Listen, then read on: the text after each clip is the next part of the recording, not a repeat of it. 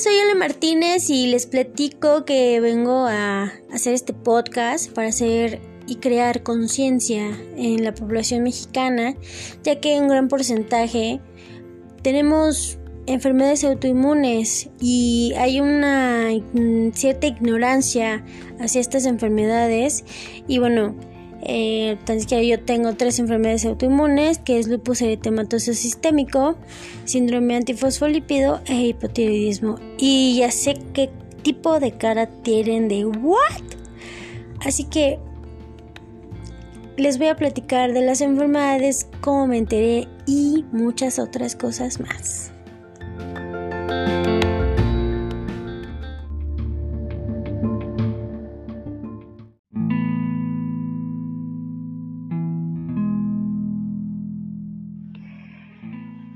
Ok, les hablaré primero de los diagnósticos, cómo llegué a mis diagnósticos.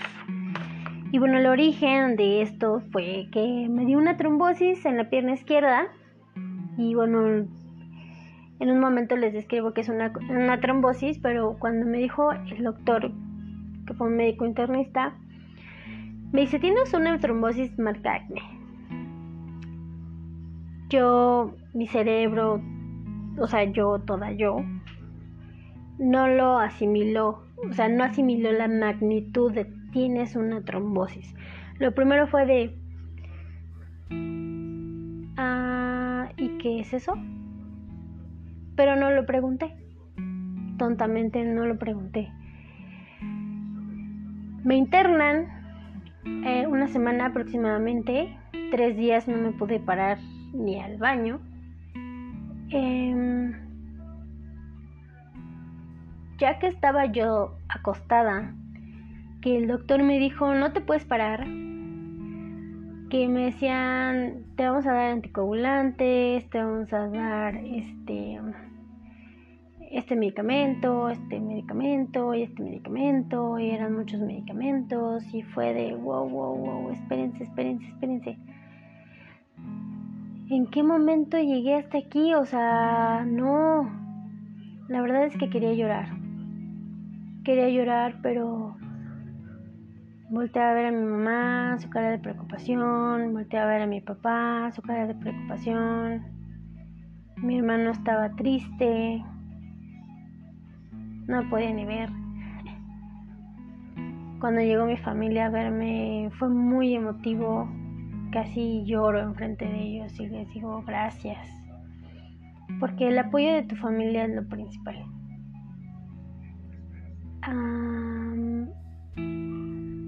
ya hasta tiempo después, ya que pude estar aquí en mi casa, pude accesar internet e investigué que era una trombosis y una trombosis es un proceso caracterizado por la coagulación de la sangre en el interior de la vena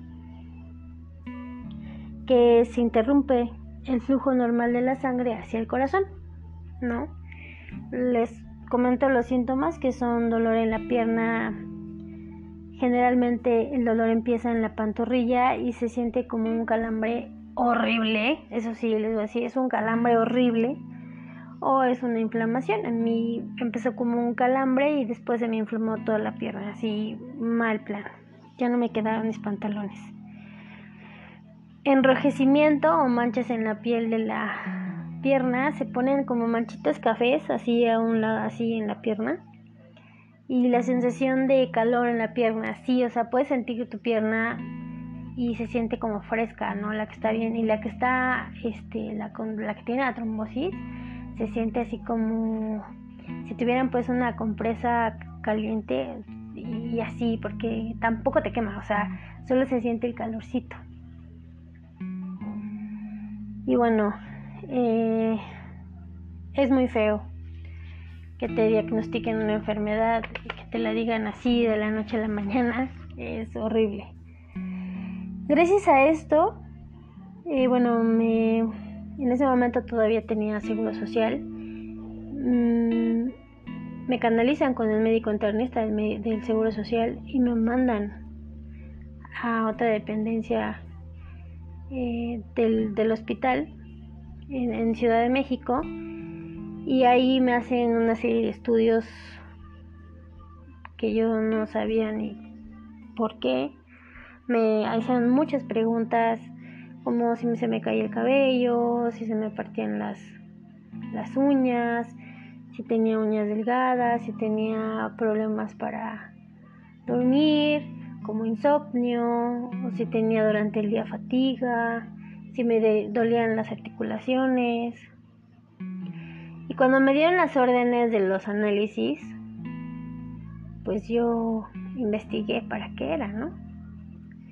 No sé si fue bueno o malo, pero cuando investigué y supe que podía tener, me dio más miedo.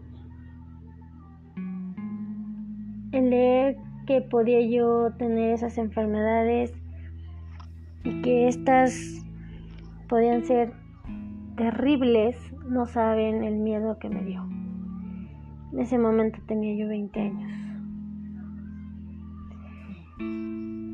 Llego con la doctora, ya con una idea de lo que podía yo tener, y la doctora sin más, ya teniendo los resultados, me dijo, ¿sabes qué? Tienes lupus eritematoso sistémico, síndrome antifosfolípido y tienes hipotiroidismo. Y yo, ¿what? Como si me cayera un balde de agua fría, pero me tenía que contener hasta temblar, porque estaba yo con mi mamá. Fue horrible. No podía expresar, no poder decir nada. Solo quedarme pensando qué voy a hacer. Les platico rápido el síndrome antifosfolípido, que es un síndrome de anticuerpos. Es una enfermedad autoinmune de identificación reciente que se presenta principalmente en mujeres jóvenes. Las personas con SAF fabrican proteínas anormales determinadas autoanticuerpos antifosfolípidos en la sangre. Ocurre cuando el sistema inmunitario crea por error a estas que hacen que la sangre sea más propensa a coagularse y esto puede ocasionar coágulos de sangre peligrosos tanto en las piernas, riñones, pulmones y cerebro, entre otros. El lupus eritematoso sistémico es una enfermedad autoinmune, es decir, el propio sistema inmunitario ataca a las células y tejidos sanos por error. Esto puede dañar muchas partes del cuerpo, incluyendo las articulaciones, piel, riñones, corazón, pulmones, vasos sanguíneos y el cerebro. Los síntomas varían, pueden incluir fatiga, dolor de articulaciones, salpullidos y fiebre. Y pues lo engañoso de esta enfermedad es que pueden ir y venir. O sea, puedes tener dolor de articulaciones y a los dos días se te quita y ya no te vuelve a pasar hasta el próximo mes y eso es lo engañoso, o sea que esta, esta enfermedad en particular, el lupus eritematoso sistémico, es muy difícil de diagnosticar. Existen otras que pronto hablaremos de ellas, igual el SAF, existen variantes de las enfermedades que desafortunadamente existen y bueno, ya hablaremos de esas. El hipotiroidismo es una afección en la que la glándula tiroides no produce suficiente hormona tiroidea. La deficiencia de la hormona puede afectar y la frecuencia cardíaca, la temperatura corporal y los aspectos del metabolismo.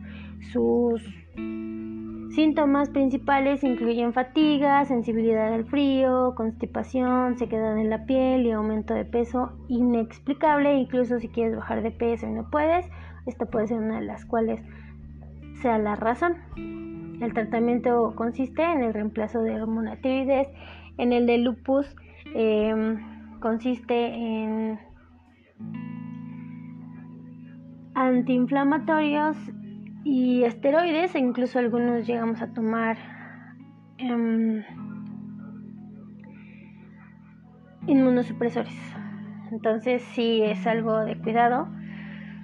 Entonces ya sabrán, esto fue una de las que yo leí principalmente en ese momento y entonces cuando me dijo la, cuando la doctora me confirma todo esto fue súper difícil. Realmente yo no lo asimilé hasta después de años. O sea, te metes en un papel de víctima, me metí en un papel de víctima, que eso también ya les, les platicaré. Y no, no me imaginaba la magnitud de mi actitud o la, que, la actitud que debía de tener desde un principio. No maduré, como una amiga me, me, me platicaba, no maduré mi dolor, no maduré mis pensamientos, no maduré lo que debía madurar. Yo, yo me sentía madura, ¿no? Pero realmente me faltaba muchísimo y me falta, todavía no me considero una persona madura. Tener estas enfermedades lo único que me recuerda todos los días es de que podrás tener limitaciones en enfermedad, en economía, en, en lo que sea el ámbito, pero la actitud te define totalmente. Hoy después de 11 años con mis enfermedades, puedo decir totalmente agradecida. He tenido solo dos crisis por las enfermedades, dos o tres crisis fuertes eh, por mi enfermedad, por mis enfermedades y, y, he estado, y he estado y he salido bien.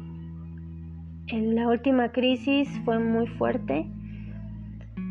Eh, fue una pérdida muy difícil, pero eso ya lo también lo platicaremos en otro capítulo. Y bueno,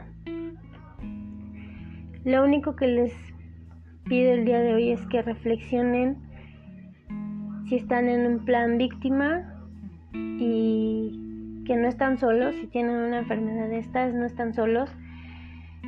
Todos tenemos problemas emocionales, en el transcurso de, poder asimilar estas enfermedades no es fácil. Como repito, el, tener a tu familia, el tener a tus amigos, el tener a alguien con quien llorar, con quien reír, con quien platicar del, del que me, me, duele esto, ¿no? También no sean repetitivos, incluso con su familia, de, de llegar a... ya se va a quejar de que le duele esto. No, no, no, no no lo hagan. Tampoco es para martirizar a los que están a un lado de ti, no, no, o sea, si van a sacarlo, háganlo una vez y ya. Como si te caes, te levantas, te curas y adelante, ¿no? claro, sabemos que en estas enfermedades no hay cura. Y algo que voy a recalcar muchísimo, porque fue una de las razones por las cuales estoy haciendo este podcast, es no son enfermedades de transmisión. No se transmiten, no son eh, bacterias, no son virus, son enfermedades que se pueden adquirir por alguna X razón, pero de tu cuerpo, no de algo externo. Pero lo que más, eh, la, la, mayoría de las personas que tienen este tipo de enfermedades es porque son hereditarias en algún momento de tu familia o de tu Em, en algún de la línea de, de familiares ha tenido una enfermedad autoinmune y bueno, ahora sí que es hereditaria más que nada. O sea, congénita es al momento de nacer o porque alguna de tus hormonas y de tus anticuerpos se alocó, pero nada más. O sea, no es de transmisión ni sexual, ni por saliva, ni por nada. O sea, porque de verdad, eh, recientemente escuché de un caso que a una persona incluso lo exiliaron del pueblo donde vivía porque le que no regresara porque esa enfermedad del lupus eritematoso sistémico lo, era contagioso. Me dio muchísima risa y coraje. Así que ánimo, no lo hagan, no lo piensen y les voy a dejar este último mensaje Dulce es el fruto de la adversidad que como el sapo feo y venenoso lleva en la cabeza una preciosa joya. William Shakespeare. Así que efectivamente hay cosas que nos pasan muy muy malas.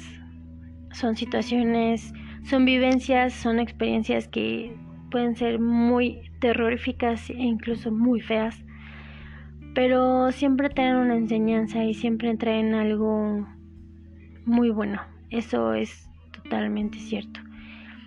porque como dicen, después de la tormenta viene la calma, entonces solo hay que saber identificarlo. No digo que enfermar no sea algo bueno, pero definitivamente nos lleva por un camino totalmente diferente, que incluso puede llegar a ser mejor. Así que les mando un fuerte abrazo y los veo en el próximo capítulo.